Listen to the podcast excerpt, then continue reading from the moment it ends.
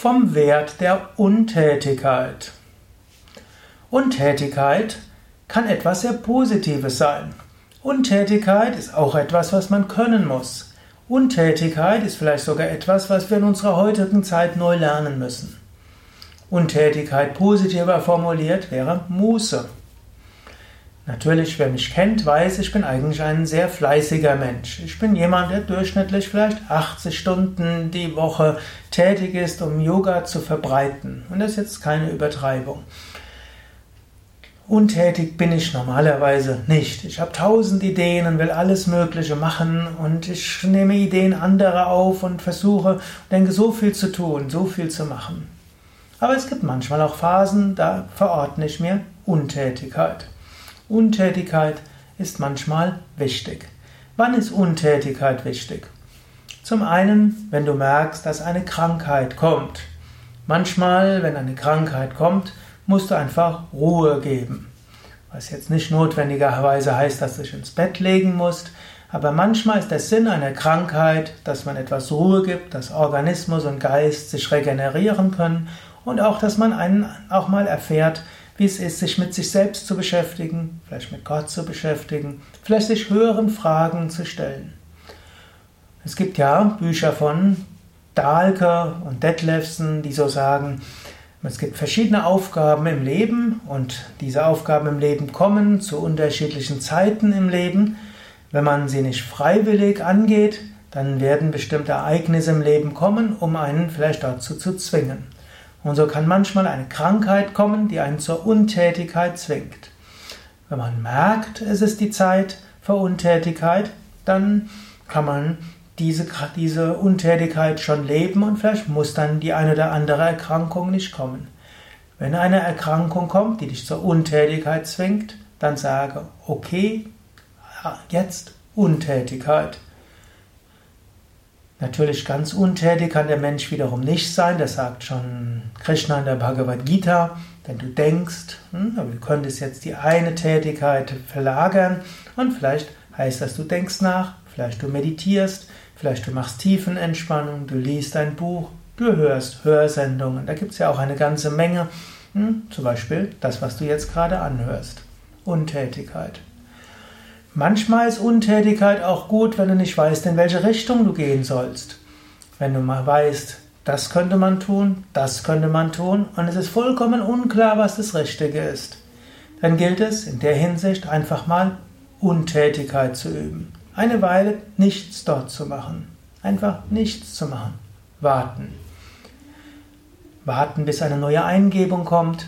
Warten, bis neue Gesichtspunkte kommen Warten, bis du es vielleicht zu einer Abstimmung hast kommen lassen. Warten, bis du zu einer Entscheidung gekommen bist.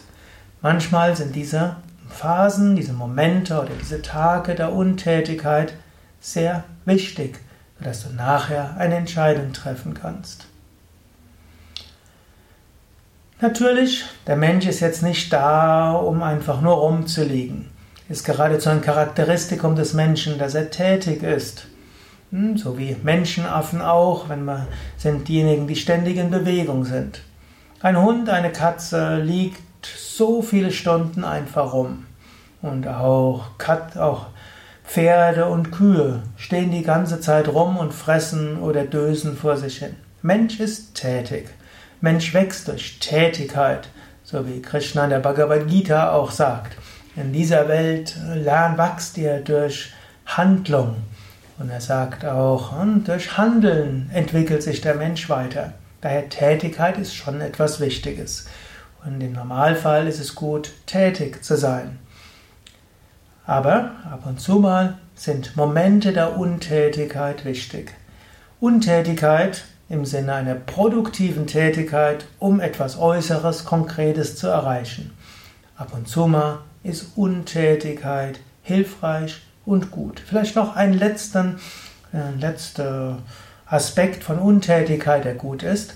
Angenommen, deine Kinder haben sich bisher darauf verlassen, dass du ihnen hilfst bei den Hausaufgaben.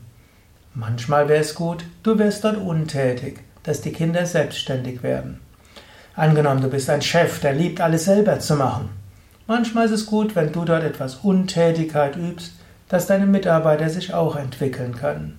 Manchmal hilft eigene Untätigkeit, dass andere Menschen tätig sein können.